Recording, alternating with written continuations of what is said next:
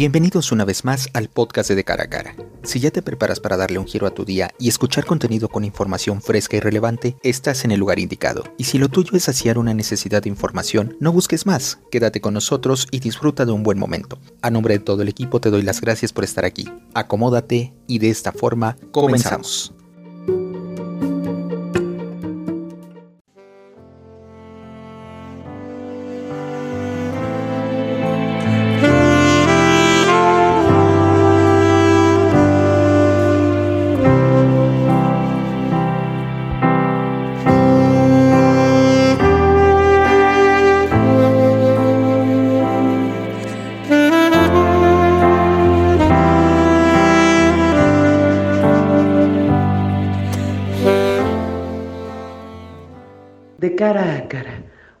Podcast de la Universidad para Adultos WAP.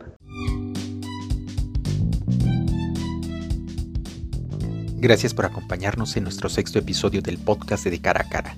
Les habla Jesús Antonio de la Vega y el día de hoy vamos a abordar un tema que por lo general la gente asocia como una medida preventiva para evitar el daño al medio ambiente, el bioplástico. Hay que tener en cuenta que el término bioplástico engloba un conjunto de materiales plásticos, pero se diferencia de los convencionales, ya sea por su origen total o parcial de fuentes renovables.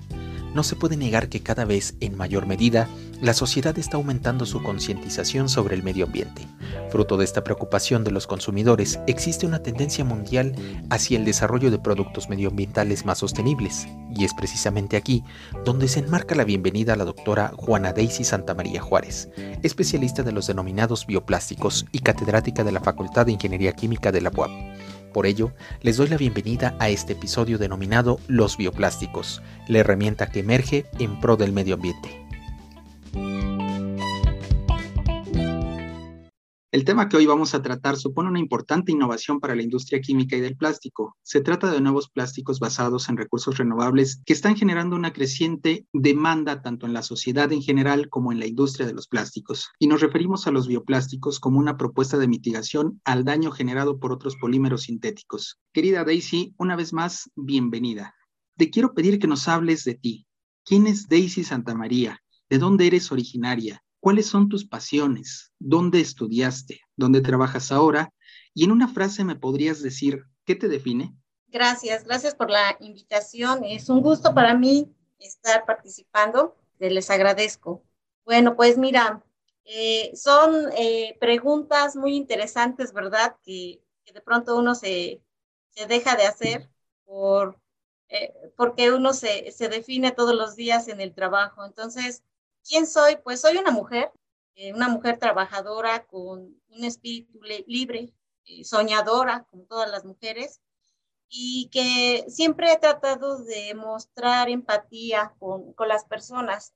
Es una característica eh, que considero, la tengo muy arraigada porque a veces o actualmente es difícil que alguien te escuche y bueno, considero que yo soy una, este, una mujer que muestra empatía cuando alguien necesita un apoyo, un consejo, una asesoría, etcétera, ¿no? Y, y pues yo soy originaria del municipio de Tepeaca, Puebla. Eh, soy la, la mayor de, de, de, siete hermanos. Dentro de las pasiones que tengo, muy importante para mí es que siempre busco motivar a las personas, darles tips. Eh, otra es cuidar a la familia. Considero que la familia es muy importante para que esté uno bien y, cuidarla es algo, es una base, ¿verdad? Es una base para que uno este, esté eh, uno en el camino correcto. Y pues bueno, trabajar en el laboratorio, ¿verdad? Siempre una de mis pasiones ha sido estar constantemente en el trabajo experimental, realizando diseño de experimentos, obteniendo resultados, este, tratando de interpretar esos resultados, redactar, involucrar a, este, a estudiantes, a colaboradores, para ir este, armando un, un esquema este, de trabajo en, en, donde exista la colaboración pues, de, de, de, varias personas y que esto nos permita ir avanzando y lograr objetivos tanto personales y, y, este, y académicos, profesionales. Actualmente me encuentro en, eh, trabajando en la Facultad de Ingeniería Química, soy profesor investigador Fui responsable del laboratorio de análisis instrumental. y actualmente eh, también coordinadora de, de, los laboratorios de la Facultad de Ingeniería Química.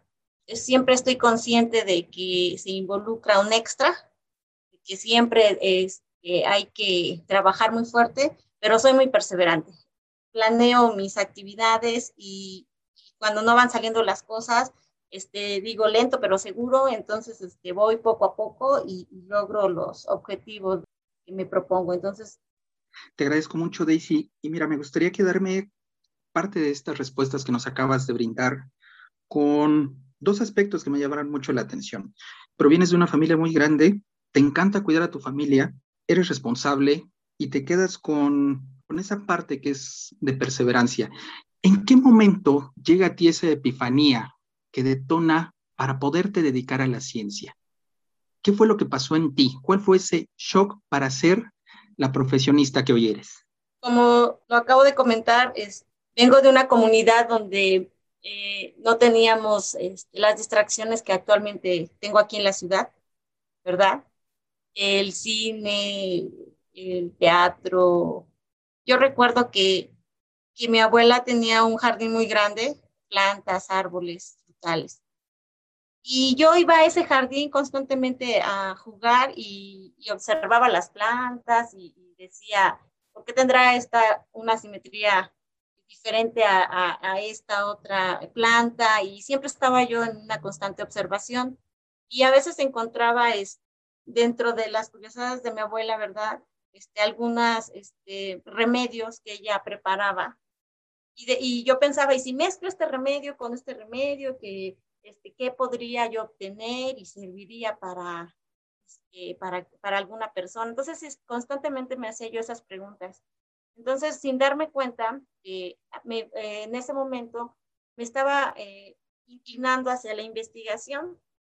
Algo muy importante este, que definió eh, mi vida como profesionista es que mi, mi mamá, eh, siempre que teníamos vacaciones, eh, nos nos involucraba y nos decía, vamos a, a, jugar a que seguimos en la escuela y ahora vamos a, a, trabajar en experimentos y vamos a hacer un plan de trabajo. Y llegaban este, vacaciones y viernes eh, salíamos de vacaciones y el lunes estábamos haciendo honores a la bandera, estábamos haciendo actividades de la escuela. Entonces, toda esa planeación que ella nos, en la que ella nos metía de, de una manera para jugar, me estaba formando, ¿verdad? Para planear las actividades que actualmente ahora realizo en el laboratorio. Entonces, en el laboratorio tú no puedes llegar y, hoy voy a hacer tal reacción. No, no puedes llegar y en ese momento definir la reacción. Tienes que hacer realmente un plan de trabajo para tener los reactivos adecuados, el material limpio, este, la disponibilidad del instrumento, etcétera. Entonces, e, esa, esa, esa parte eh, que yo viví de pequeña me estaba encauzando, darme cuenta al área de la investigación y la perseverancia que se requiere, porque no siempre obtienes los resultados que tú esperas. Entonces llega ese momento en el que sufres, ¿verdad? Hasta, hasta puedo decir que, hay una frustración porque no obtienes lo que, los resultados que tú pensabas que ibas a obtener. Entonces, este, eso fue lo que pasó y eso fue el detonante para que cuando yo tuve que decidir eh, estudiar una carrera, pues eligiera estudiar ingeniería química. Vamos a entrar de lleno a la antesala del tema de este episodio, que son los bioplásticos, pero para ello necesitamos hablar de los plásticos como principio. Hace apenas 70 años empezamos a usar el plástico como objeto de uso cotidiano y este elemento de estructura macromolecular con capacidades moldeables se convirtió en un elemento indispensable para un sinfín de actividades y usos que han inundado nuestras vidas y el medio ambiente, la producción mundial es de casi 400 millones de toneladas y de ellas buena parte acaba en la tierra o en el mar debido a la mala gestión de residuos y a las carencias de reciclaje que tenemos. Por ello me gustaría que nos explicaras un poco sobre los tipos de plástico que hay. Claro que sí. El término plástico es un término eh, ampliamente conocido. Todo el mundo dice, necesito una bolsa de plástico. En términos generales, un plástico es una macromolécula y estos materiales plásticos pues tienen ciertas características químicas, mecánicas, que, que nos permiten darle ciertas aplicaciones y es por eso que, que los encontramos en todas partes. Eh, estos, eh, estos plásticos, estos materiales tienen la ventaja de que son maleables y, y es por eso que, que, como los podemos moldear con cierta precisión, pues encontramos una infinidad de, de objetos de plástico. Hay diferentes tipos de plásticos y estos tipos de plásticos eh, se van a clasificar de acuerdo a sus propiedades químicas, mecánicas, térmicas, pero eh, de, manera general, eh, ¿quién no ha ido a este, al mercado y ha este, comprado alguna pieza de plástico? Y si nosotros revisamos en el empaque, están clasificados con un número del 1 al 7 y, estos dígitos aparecen impresos en el empaque dentro de un triángulo.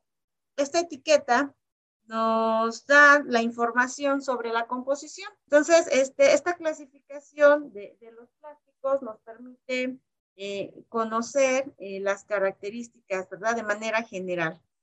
Y bueno, eh, para clasificarlos, eh, te puedo comentar que podemos dividirlos en, en dos tipos eh, en plásticos eh, eh, modificados, que son los que tienen aplicaciones muy específicas, por ejemplo, para la industria automotriz, aeroespacial, y en plásticos industriales, que son los que son los más comerciales y en los que nosotros este, todos los días eh, utilizamos.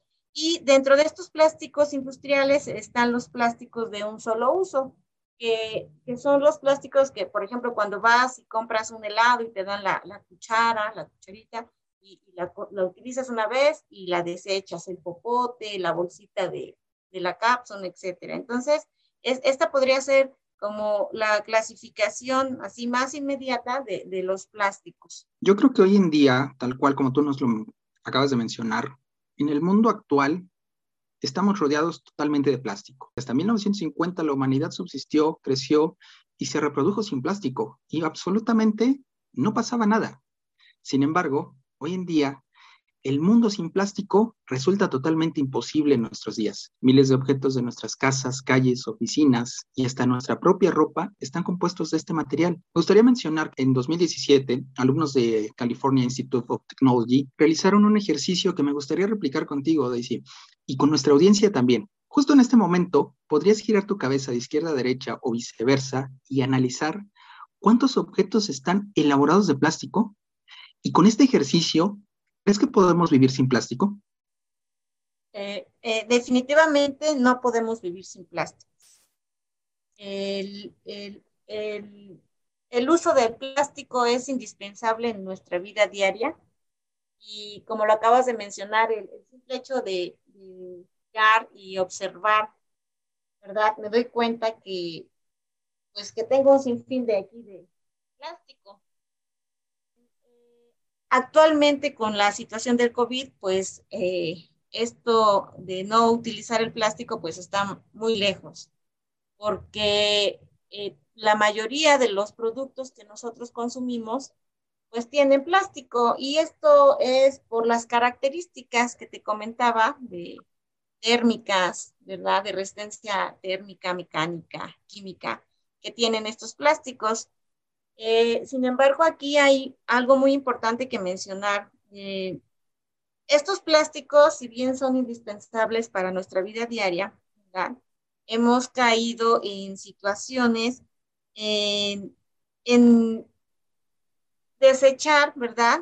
De manera inmediata eh, el plástico sin pensar en las consecuencias que esto puede traer al medio ambiente. Entonces, una de, de las problemáticas de, de usar plástico no, no es usar el plástico, es cómo es el, el, uso que le estás dando al plástico, ¿verdad? Y cómo lo estás desechando. Es importante saber que el plástico hoy en día se ha hecho tan omnipresente que resulta difícil creer que apenas llevamos produciéndolo a escala industrial desde hace apenas unas décadas, Daisy. Su historia es más reciente de lo que se podría pensar. Desde los albores de la historia, la especie humana se ha esforzado por crear materiales que ofrezcan beneficios de los que carecen los materiales naturales. La evolución del plástico, eh, corrígeme si, si estoy mal, empezó con el uso de materiales naturales que tenían propiedades plásticas intrínsecas, como venía siendo la laca o la goma de mascar.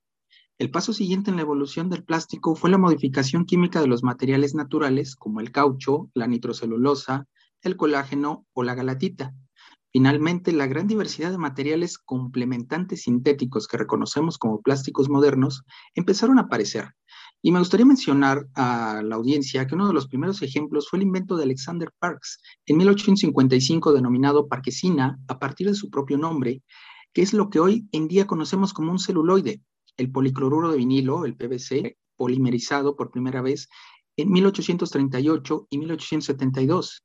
Y un avance fundamental tuvo lugar en 1907 cuando un químico belga-americano, Bakeland, crea la baquelita, el primer plástico fabricado en serie realmente sintético. Pero no es hasta después de la Segunda Guerra Mundial cuando arranca toda esta fabricación y utilización masiva de todo este tipo de materiales plásticos. Y la escasez de materiales naturales condujo precisamente a esto, a que se empezaran a buscar nuevas alternativas sintéticas y a un aumento exponencial en la producción de plásticos. Sin embargo, tú ya nos has explicado hasta este momento que el problema no es usar plástico. Pero a ver, aquí va un dato, Daisy. Solamente en 2019 se produjeron 407 millones de toneladas y su vida útil varía totalmente entre cada uno de los elementos creados. Y una vez desechados, se deshacen en fragmentos más pequeños que perduran durante siglos. Y en esta dirección, aunque ya nos lo explicaste, que está muy relacionado al tipo de uso que le damos, ¿por qué el plástico se viene convirtiendo en un problema cada vez mayor para la sociedad y el medio ambiente? Bueno, aquí hay un término muy importante que tiene que ver con la biodegradación del plástico. Tenemos por definición dos tipos de plásticos. Estos pueden ser biodegradables o pueden ser compostables. Eh, cuando hablamos de un plástico biodegradable, eh, estamos, nos referimos a un material, ¿verdad? Eh, que se va a convertir el 90% como mínimo en biomasa, en carbón orgánico, ¿verdad? Y cuando hablamos de un eh, plástico compostable, hablamos de que el plástico bajo ciertas condiciones eh, específicas de calor y temperatura, lo vamos a poder descomponer en compuestos asimilables por los procesos eh, biológicos naturales. Es decir, este, que las bacterias, ¿verdad? Por ejemplo, van a ser capaces de consumir este, este plástico y se va a poder eh, generar este, un proceso biológico natural. Entonces, se ha convertido en un problema en la sociedad porque desafortunadamente, este, si, si tú recuerdas cuando íbamos al súper y comprábamos una serie de cosas, eh, teníamos la, este, ahí un, teníamos un paquete de bolsas, ¿verdad? Que había una persona que nos ayudaba a empacar y llegué a, observar que había personas que colocaban dos piezas por bolsa, entonces se llevaban alrededor de, 14 bolsas este, en el carrito. ¿Qué pasa cuando guardas las cosas en tu, en tu casa y esas bolsas las dejas de utilizar? Pues muchos, es, ¿qué era lo que hacían? Las desechaban. Y además eh, eran bolsas que eran además frágiles, que eran delicadas y que se, abrían. En el momento de que le adicionabas dos latas, se abrían. Y entonces decías, no, pues esta bolsa ya no, ya no sirve. ¿Qué le hago? Pues se va directo a un residuo, al bote de la basura. Y si yo iba al súper eh, cada ocho días, iba yo cuatro veces al mes, sin darme cuenta, estaba yo desechando 40 este, bolsas o 10 bolsas al mes y estas bolsas, por sus características, no se van a biodegradar en 10 años, van a, a pedir más tiempo de biodegradación. Entonces, este exceso de uso de plásticos de un solo uso nos generó problemas al medio ambiente y empezamos a notar que íbamos al, al mar, íbamos de vacaciones y había bolsas íbamos al bosque y había bolsas, eh, encendíamos la, la, televisión y veíamos en las noticias que en el zoológico una este, jirafa había muerto y que a la hora de, revisarla este, encontraron una bolsa en el estómago y, y así sucesivamente. Entonces, empezamos a dar cuenta que el, el uso del plástico de manera excesiva, pues nos estaba y nos está ocasionando, y digo nos está porque muchos de los que utilizamos, pues vemos en las calles que están tirados, que los desecharon de manera incorrecta y que son de plástico. Entonces, ante esta situación, pues eh, la problemática ha ido incrementando, pues se ve reflejado directamente en el medio ambiente. Sí, claro, y, no sé si te acuerdas, Daisy, de, de, cuando éramos pequeños, hace casi nada, por cierto, eh, estábamos abriendo un paquete que traía otro paquete adentro. Y dentro de ese paquete, yo recuerdo que me tocaba eh, un producto de Sonrix, que era una cajita, y adentro traía dulces, dentro de ese paquete y dentro de los paquetes venía el juguete y era un exceso de, empaquetar las cosas. Yo creo que esto también es un problema, o, no sé cómo lo veas tú, el, exceso de, cubrir la mercancía y no solamente de, de, productos alimenticios. Tú te lo puedes encontrar cuando pides alguna orden fuera de, una tienda online, te llega muy cubierta y sobre todo con productos plásticos. Así es, una, desventaja es que, desafortunadamente no conocemos el ciclo de vida, ¿verdad?, que tienen los diferentes plásticos comerciales. Y ante esa falta de conocimiento y ante una situación cómoda, porque así lo es, pues no, nunca no se nos ocurrió pensar en las consecuencias de nuestras acciones actualmente las, las nuevas generaciones o estas generaciones están más involucradas o se involucran más en, en, el cuidado del medio ambiente porque pues están viviendo situaciones diferentes a nuestra generación. Y entonces este, se empiezan a involucrar y, y, te lo digo porque muchos de mis estudiantes este, empiezan a mostrar mucho interés en, en este tipo de, de temas. Entonces, eh, eso que comentas de, del plástico, pues, este, efectivamente tenías este, un empaque sobre otro empaque y lo abrías y había otro empaque y, y cuando era este Día de Reyes Magos, pues eh, encontrabas el bote ahí con residuos de alta cantidad de, plástico, pero nunca nos pusimos a pensar las consecuencias pues de todos esos este, desechos que estábamos generando. Y algo muy importante, fíjate, el otro día mi, mi hija eh, que encontró un plástico en la cocina, ¿verdad? De unas latas de, de, refresco, me dice, mamá, no, no lo deseches, tráelo, tráeme las tijeras, necesito cortarlo porque las tortugas del océano se pueden lastimar. Entonces, este, te das cuenta que, que ellos están pendientes, ¿verdad? Están al pendiente de, de, lo que está pasando en el mundo y de las consecuencias que esto puede tener. Entonces eso me llamó mucho la atención y, me gustó que, este, pues, que, que, viera una consecuencia, ¿no? Por desechar de esa manera esa red, ¿no? Completa. Entonces, este, eso es muy importante, eso es muy importante para estas generaciones. Mira, y esto que nos mencionas, Daisy, sobre tu hija es realmente muy importante porque ya se empieza a generar conciencia en las futuras generaciones. Sin embargo, todo esto que nos estás comentando, en todas las personas que nos están escuchando y fuera de, este podcast, es generar la conciencia de lo que está cambiando. Y es que el invento del plástico ha cambiado nuestras vidas de pies a cabeza. Hay que aceptarlo. Con él hemos elaborado desde herramientas médicas esterilizadas, comidas para microondas, juguetes, pero el ritmo al que estamos consumiendo y desechando el plástico, especialmente de los productos de usar y tirar, se ha descontrolado y eso nos está llevando a generar auténticos problemas en nuestros mares y océanos y también en bosques y zonas territoriales. Y es en este episodio que me gustaría pedirte que llevemos a cabo una dinámica de resolver rápidamente un quiz que ayude a nuestra audiencia a descubrir lo que hoy ya es una realidad. El daño que el plástico causa a nuestro entorno es totalmente evidente. Buscar un poco eh, el navegador de Internet para saber que esto ya es una realidad. Es realmente triste ver que muchas especies marinas están sufriendo las consecuencias del desecho que nosotros estamos provocando generalmente en plásticos. ¿Qué te parece, Daisy? En este episodio, y, como ya es temporada de vacaciones, nos ponemos a practicar un poco el quiz para volverte a regresar a tus viejos tiempos. vamos a poner a prueba. ¿Te gustaría participar en esta nueva dinámica? Claro que sí, adelante. Perfecto. Bueno, y para todos aquellos que ya saben el daño que el plástico causa a nuestro entorno, yo creo que van a tener muy fácil la, la respuesta. Y si no, esperamos que sirvan estas preguntas para situarnos en un plano real y saber qué puedes hacer tú para ayudar. Si me lo permites, Daisy, aquí vamos. Para todos, ¿están listos? Viene la primera pregunta. ¿Cuántas toneladas métricas de basura plástica acaban cada año lanzadas al mar, Daisy? ¿3 millones, 8 millones o 10 millones?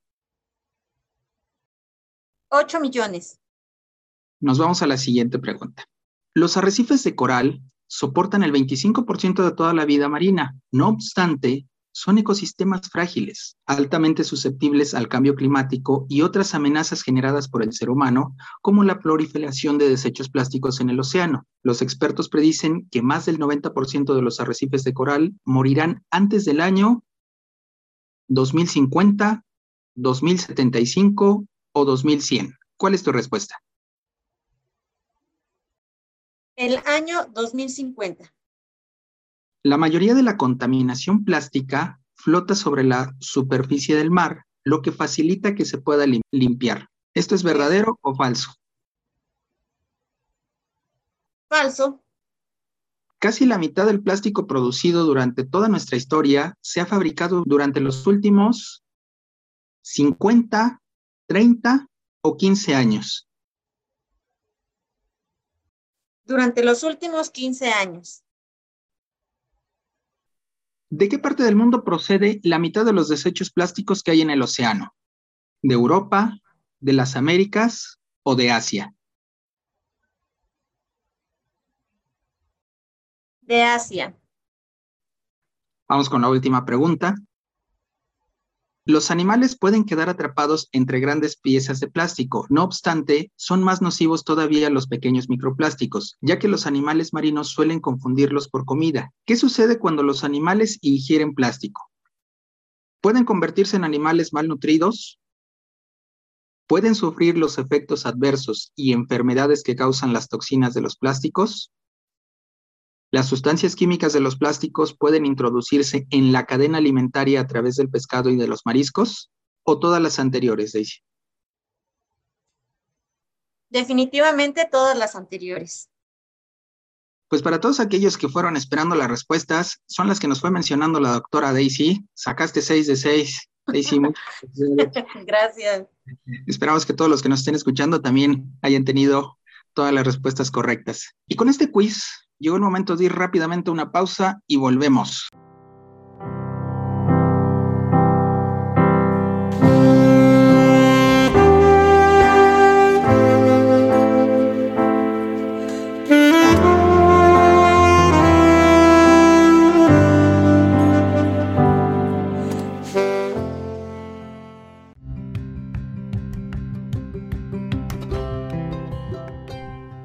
Universidad para Adultos somos una comunidad inclusiva que impulsa el desarrollo de aprendizajes permanentes de las personas a partir de 25 años.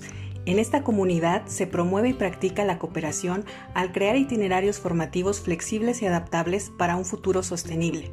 Revisa sus alternativas de formación y únete.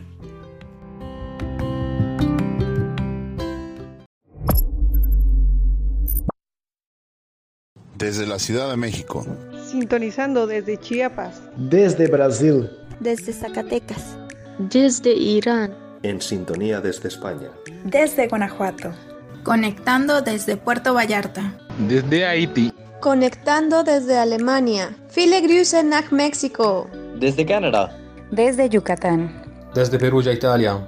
Escúchenos todos los miércoles por Spotify.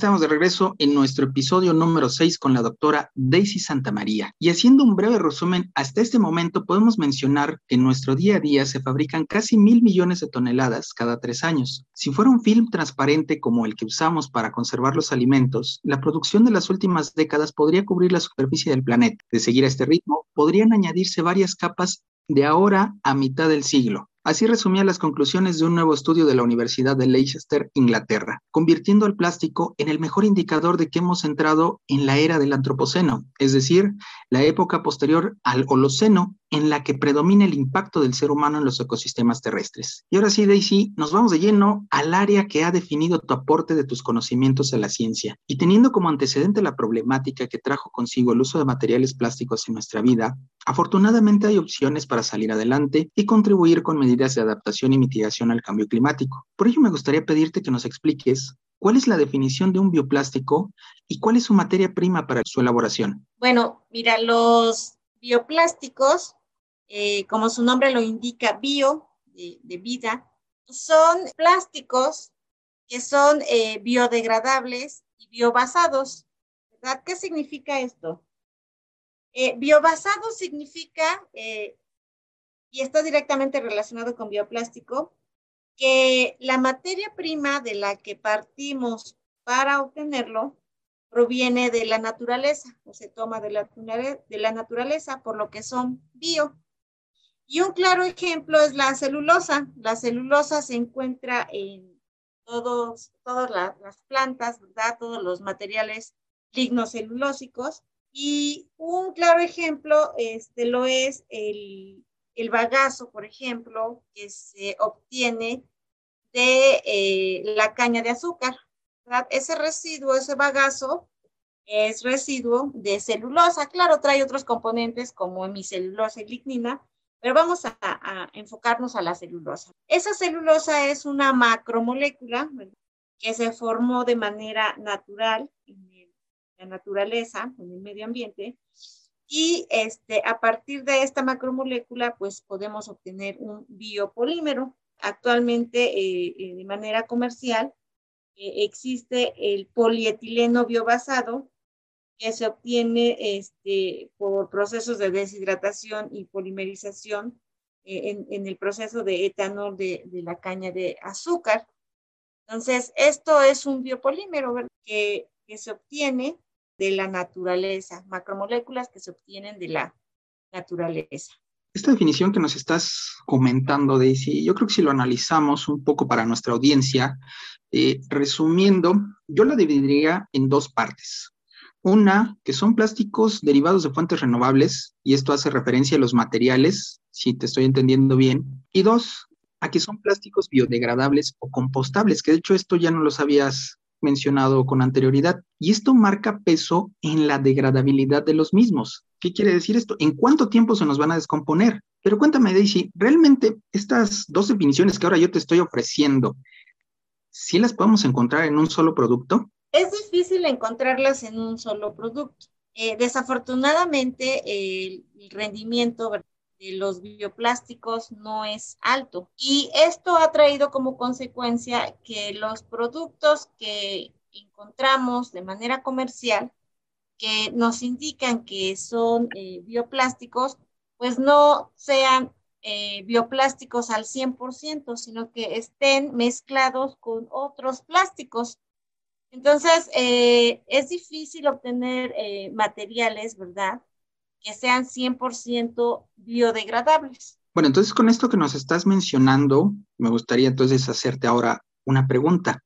Si, si no podemos obtener estas ambas definiciones que, que yo buscaría en un producto, es decir, que sea un material de una fuente renovable que sea resistente y que se degrade o que se pueda compostar, ¿Cuáles son las ventajas entonces de un bioplástico, Daisy? Eh, mira, las ventajas de utilizar un bioplástico eh, como primera es que desafortunadamente eh, muchas industrias generan altas cantidades de residuo lignocelulósico, ¿ok? Por ejemplo, el pH de, este residuo, de esta cáscara, daña al suelo. Entonces, esto es, e, hace difícil su disposición final. Al no eh, tener una disposición adecuada de estos residuos lignocelulósicos, pues eh, estamos generando daño al medio ambiente. Una primera ventaja para la obtención de los biopolímeros es que podemos caracterizar estos residuos que se están generando en diferentes industrias y podemos a partir de ellos obtener biopolímeros. Una vez que obtenemos estos biopolímeros, ¿verdad? Entra eh, la parte de la caracterización que se refiere a saber qué características térmicas, mecánicas y químicas tienen que nos permitan generar un producto, ¿verdad? Un producto con características de biopolímero biodegradable. Por, por entenderte un poco, Daisy, y para todos los que nos están escuchando, los eh, residuos lignocelulosos, estamos definiendo a materia seca vegetal, y lo que viene siendo la biomasa. Así es. Eh, por ejemplo, la extracción del, del aceite de ricino, eh, que se extrae a partir de la planta de higuerilla, eh, esta planta de higuerilla se desecha. Por sus características se desecha y se generan grandes toneladas de, de, de este material, de este residuo. Entonces, este residuo pues se podría utilizar para la obtención de un biopolímero, investigar sus características de ese biopolímero y este, hacer la propuesta para obtener producto. En el caso del aloe vera, también se hace un proceso de despulpado y, la cáscara, que es la que no se utiliza, pues se va este, almacenando este residuo y eh, no hay una disposición, perdón, hay una disposición final, pero no se reutiliza. Entonces, también nos abre eh, eh, una área de oportunidad para generar o obtener un biopolímero a, a partir de, de, este residuo. Y así si buscamos en diferentes industrias, por ejemplo, en el proceso de enlatado de, de piña namíbar, ¿verdad? Toda la cáscara de, de la piña se, se, desecha, ya se le están dando algunas, algunos usos, pero bueno, es una celulosa lo que tenemos en esta cáscara y que puede ser utilizada como precursor para la obtención de un biopolímero.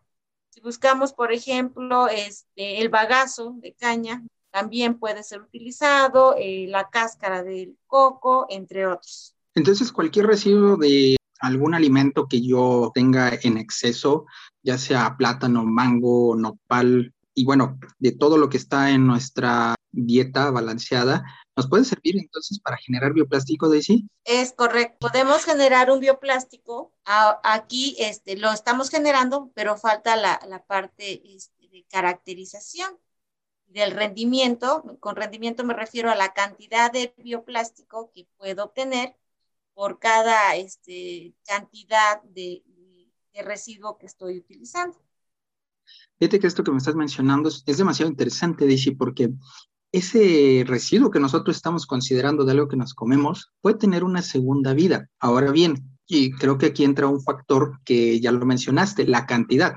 Eh, no quiere decir que, yo en casa, como puedo desayunar todos los días papaya de lunes a viernes, para el fin de semana ya voy a poder generar mi bioplástico. Y mira, ahora me gustaría citar algo de un investigador que ambos conocemos y, que él siempre me hacía hincapié, el doctor eh, Alonso Calderón, me imagino que lo conociste muy bien, un gran académico. La prueba que él veía de oro, si un bioplástico termina en nuestros océanos, en nuestros bosques o en la calle, ¿qué va a pasar con esto? ¿Sigue teniendo el mismo daño que un plástico convencional o aporta algo totalmente distinto? Mira, el aporte es totalmente diferente porque eh, un bioplástico tiene un proceso corto de biodegradación, a diferencia de los plásticos sintéticos a los materiales en nutrientes.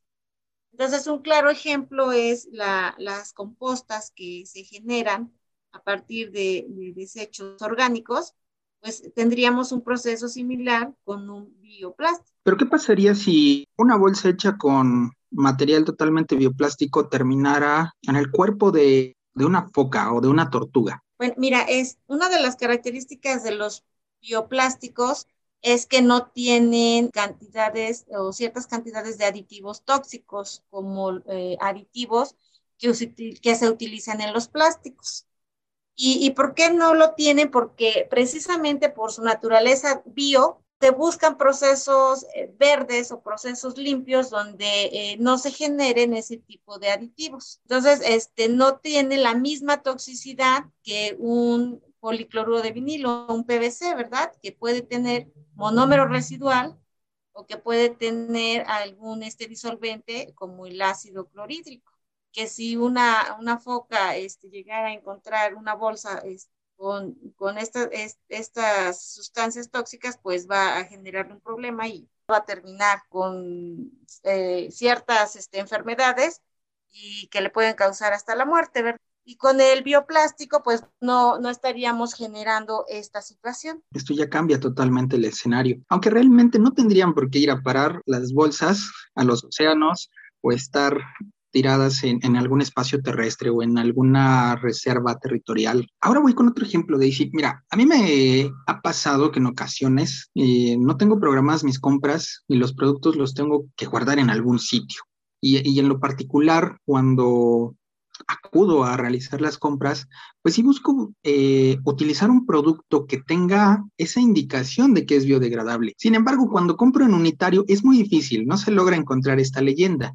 Y a mí me ha pasado algo que es totalmente difícil de, identificar. Me otorgan una bolsa y me dicen, aquí está, puede guardar sus productos, pero ¿cómo distinguir al tacto si es un plástico biodegradable o es un plástico convencional? Mira, eh, es, no es sencillo identificar si esta bolsa está hecha de, a partir de un bioplástico o de un plástico sintético. Y nosotros como consumidores, pues confiamos, ¿verdad?, en, la regulación, en la normatividad que varios de estos productos indican. Si te das cuenta, muchas bolsas dicen biodegradable. Muchas personas que estamos comprometidas con con el medio ambiente eh, dices, bueno, es, eh, tiene un costo mayor, pero dice que es biodegradable y confiamos en, la, en la, normatividad.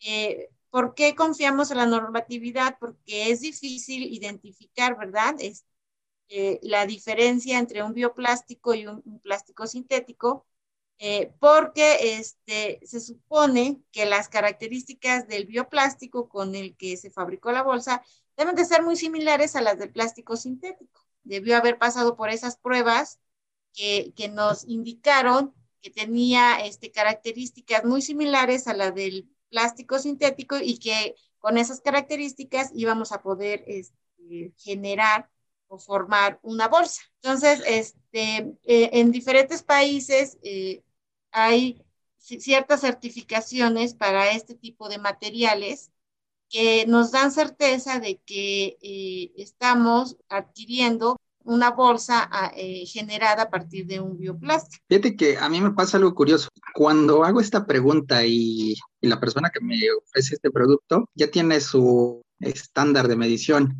me dice, sienta que es más delgadita.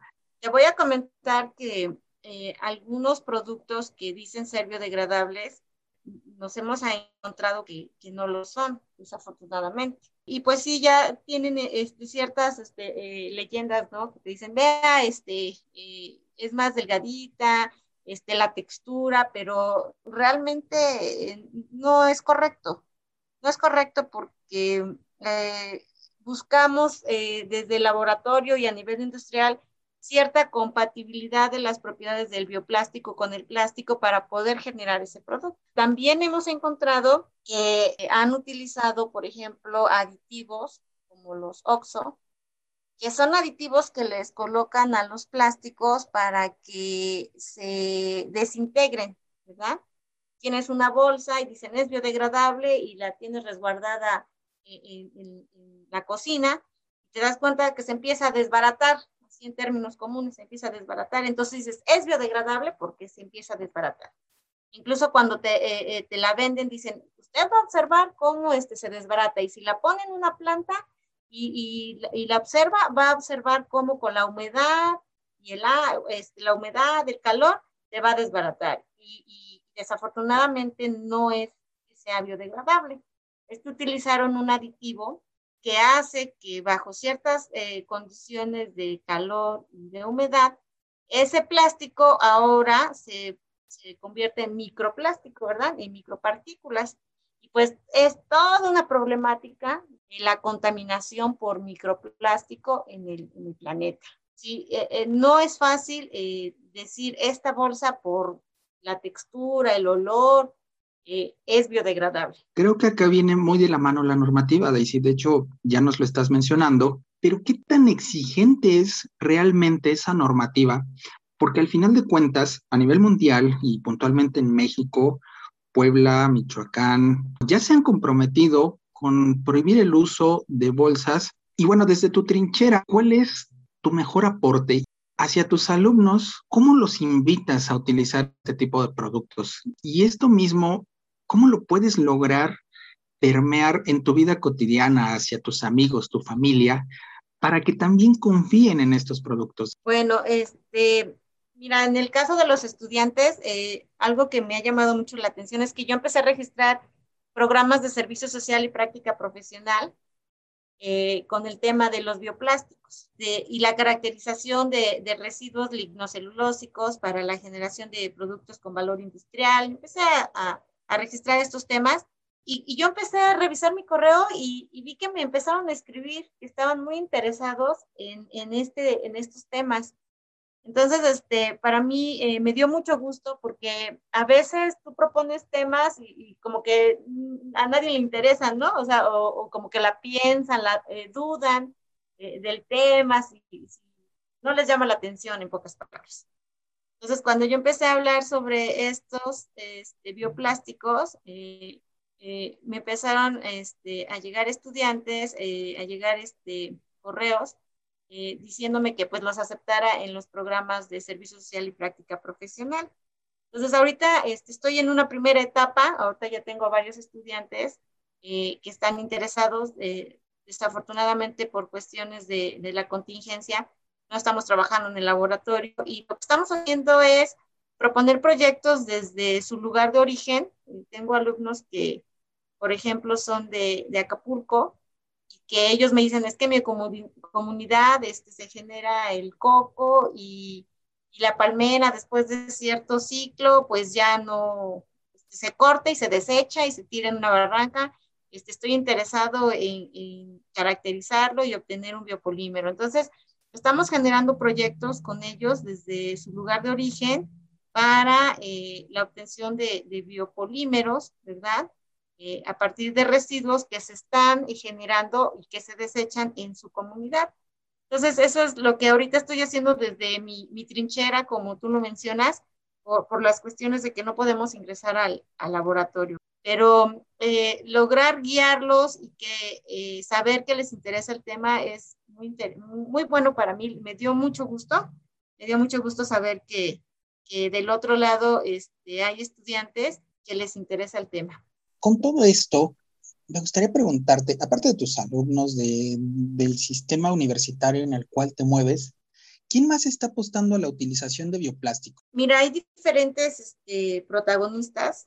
Eh, nosotros estamos trabajando con algunos servicios externos, con algunas empresas que generan residuos y que eh, están interesados en la obtención de bioplásticos o el uso de estos residuos y un sector eh, que no es reciente y que continúa este, con el interés del uso de bioplásticos es la industria automotriz. En el caso de la industria automotriz, eh, el uso de fibras reforzadas, por ejemplo, y bioplásticos para ciertos componentes de, un auto es este, un tema de interés para este tipo de industrias. Mira, esto que me acabas de mencionar es totalmente nuevo para mí, ¿eh? Yo creí que el uso de los bioplásticos estaba muy remontado básicamente a, la industria alimentaria. ¿Crees que el día de mañana podamos ver eh, esos tableros o las cubiertas de las puertas fabricadas en base de bioplásticos? Ese es el objetivo. Eh, en Europa se están desarrollando y hay empresas que se dedican al uso de plástico, de bioplásticos, perdón, y de fibras reforzadas para componentes de los automóviles. Entonces, este es un tema que lleva tiempo y que eh, día a día han avanzado y te lo aseguro que en, años eh, a futuro estaremos viendo mayor este, cantidad este, de, de, piezas en los automóviles que vengan a partir de o que provengan a partir de biopolímeros. Y ahora me gustaría tocar otro tema que también está muy de la mano de la generación de los bioplásticos, que es a base de microalgas. Yo estaba leyendo un poco eh, en la preparación de, de este episodio que también la producción de bioplásticos ahora se está viendo como un elemento, un medio o una herramienta para poder mitigar otros problemas, como lo es el sargazo. Este tipo de producción de, bioplásticos a, a, partir de productos de tercera generación, es decir, que ocupan como materia prima materia no alimentaria o cultivable sin suelo, ¿qué otros problemas pueden venir a, solucionar? En, el caso del sargazo, una de las problemáticas, este, por lo que no se decidió utilizar como fuente para un bioplástico, eh, fue este, algunas características tóxicas que se encontraron como este, la generación de ácidos. Los bioplásticos en un futuro o ya en la actualidad van a ser utilizados como este, materiales para reforzar plásticos. Entonces viene eh, o está el, el uso de los plásticos reforzados con bioplásticos o fibras naturales te digo, sobre todo en la industria automotriz. Pues mira, estos ya son datos demasiado interesantes, Daisy, y yo considero que hasta ahora sí queda muy exhibido que el verdadero problema no se centra básicamente en el tipo de material utilizado, sino en una consecuencia que tenemos, que es no saber reciclar bien, no reutilizar bien las cosas y no consumir productos plásticos solamente por consumir. Debemos de tener una estrategia. Tú nos mencionabas al principio de plásticos de, de una sola generación. Y si algo es importante mencionar, es que México ya es líder en producción de bioplásticos y varios proyectos se han posicionado a nivel internacional y han posicionado a México como un país interesado en el desarrollo sustentable a través de la producción de bioplásticos análisis de líneas actuales de investigación y desarrollo y de las necesidades de proyectos de I+D ubican en el Plan Nacional de Investigación Científica a universidades como la UNAM con la utilización de nopal y otras fibras para la fabricación de bioplásticos. Y si hablamos de universidades de prestigio, ahora toca hablar de la nuestra, de la UAP. Y desde la casa me gustaría preguntarte, ¿qué se hace en la UAP para la generación de bioplásticos? Desde la Facultad de Ingeniería Química, eh, desde el eh, Laboratorio de Análisis Instrumental, nosotros eh, realizamos algunos servicios externos para la caracterización de residuos lignocelulósicos que este, están propuestos para la generación de bioplásticos. Algunas eh, empresas, por ejemplo, este, que eh, fabricaban ciertos accesorios como que servían como recubrimientos o para proteger de ciertas piezas de, este, de la industria automotriz, eh, ya no lo, lo, están produciendo porque este, eran eh, de 100% plástico sintético. Y la industria automotriz ya les pidió, ¿verdad?, que se empiecen a sustituir por otros materiales, ¿verdad?, como los biopolímeros. Estos servicios externos nosotros los estamos realizando desde la Facultad de Ingeniería Química y esto nos está permitiendo involucrarnos de manera directa con, la industria, ¿verdad? Y las necesidades que, que, esta industria tiene. Eh, eso es lo que estamos trabajando ahorita desde la facultad, dentro de la, de la UAP. Y bueno, estamos generando alternativas, ¿verdad? Eh, para eh, obtener biopolímeros con altos rendimientos que nos permitan dar respuesta a esas necesidades de ciertas industrias para la generación de productos. Bueno, Daisy, es momento de llegar a nuestra segunda pausa, pero volvemos en un instante.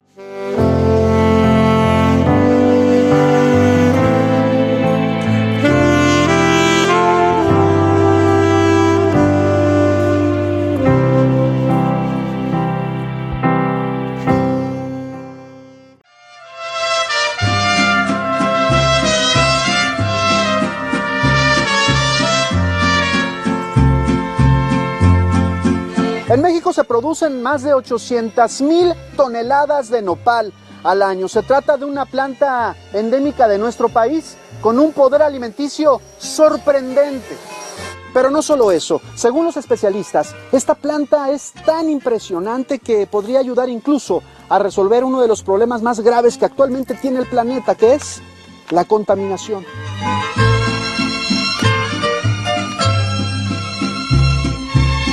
Esta hoja fue llevada al laboratorio. Ahí ha logrado crear plástico de nopal. La hoja se pela y se le extrae el jugo. Se mezcla perfectamente agregando una fórmula especial. Se extiende la mezcla y se deja secar. Al cabo de unas horas, se crea una membrana con características incluso superiores a otros materiales.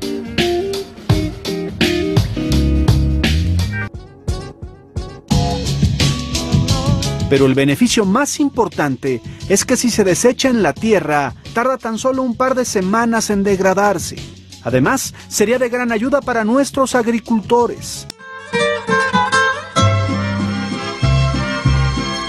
En México existen más de 300 especies diferentes de nopal y aún se sigue investigando cuál posee las mejores propiedades.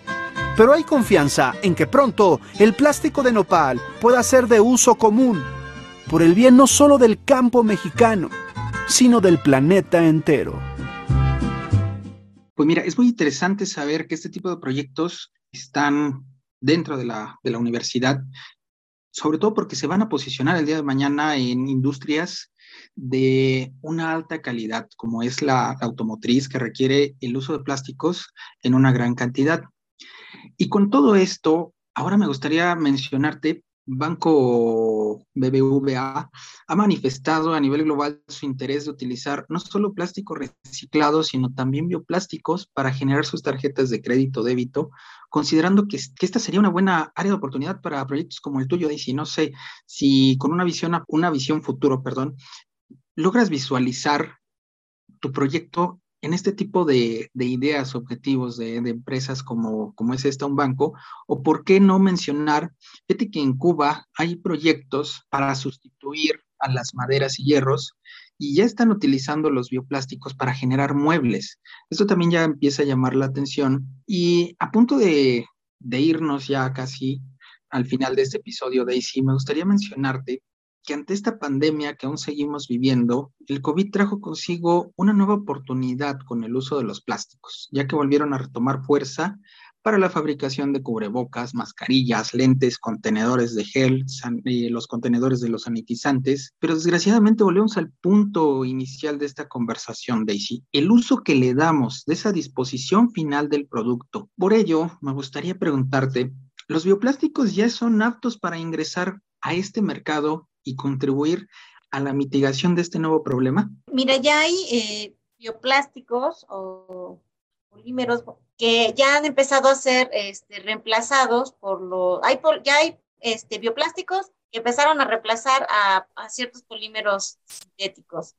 Sin embargo, todavía este, se requiere de, de, la caracterización, ¿verdad? De, de, varias materias primas para mejorar el rendimiento y de, la, de las mezclas adecuadas para sustituir a los plásticos sintéticos. Pero al final del día, ya es una buena oportunidad de lo que nos está dejando esta pandemia. Volvió a reactivar el mercado del plástico y es importante saber que investigadores como tú ya están poniendo en marcha nuevos proyectos, nuevas ideas. Desde tu punto de vista como investigadora, Daisy, ¿qué le podrías decir a la gente? Tenemos una amplia gama de plásticos, ya nos lo mencionaste desde un principio, pero al final del día, ¿cómo poder hacer conciencia en la forma en la que nos manejamos en el mundo del plástico?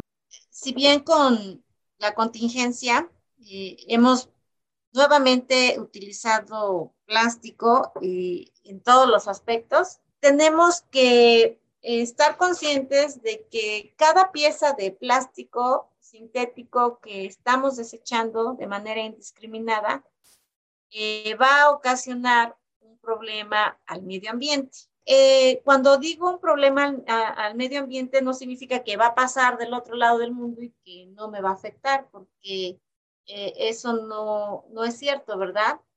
este planeta está diseñado para, para nosotros y debemos de cuidarlo. Eh, tenemos que generar conciencia, este, las, generaciones actuales yo considero que, ya la tienen y, nos toca a nosotros eh, darles eh, esa oportunidad de cuidar este medio ambiente generando conciencia porque el día a día del desecho de plásticos pues nos lleva a, una contaminación global. Entonces, eh, lo más importante aquí es generar conciencia de que cada acto que yo tengo, pues va a estar impactando, ¿verdad? De manera directa a, a, otra persona, a otro ser humano. Desgraciadamente, estamos llegando a la parte final de este podcast y en verdad ha sido un, un, episodio enriquecedor del cual esperamos que las personas que nos están escuchando tomen a consideración la problemática que el mal manejo de los productos plásticos traen a nuestro entorno. Tú ya nos lo mencionaste, Daisy, y ya hemos tocado, creo que varios puntos, que si bien es cierto, hoy es una solución la utilización de bioplásticos, debe de traer consigo una concientización. Y realmente estamos muy agradecidos contigo por tus conocimientos, testimonios, experiencias que el día de hoy nos dedicaste. Y ahora sí, Daisy, la última y nos vamos. ¿Cuáles son tus redes sociales o cómo puede contactarte el público que el día de hoy nos está escuchando? Mira, en Facebook me pueden encontrar como Daisy Santa María. Okay. Y mi correo institucional eh, es daisy.santamaría arroba correo.web.mx. Pues ya lo saben, amigos, dónde pueden contactar a la doctora Daisy, una excelente investigadora científica, muy comprometida con el medio ambiente y con el área de bioplásticos. Una vez más, gracias Daisy y desde la Universidad para Adultos agradecemos su presencia en nuestro episodio número 6. Soy Jesús Antonio de la Vega y nos vemos hasta la próxima. De cara a cara, un podcast de la Universidad para Adultos.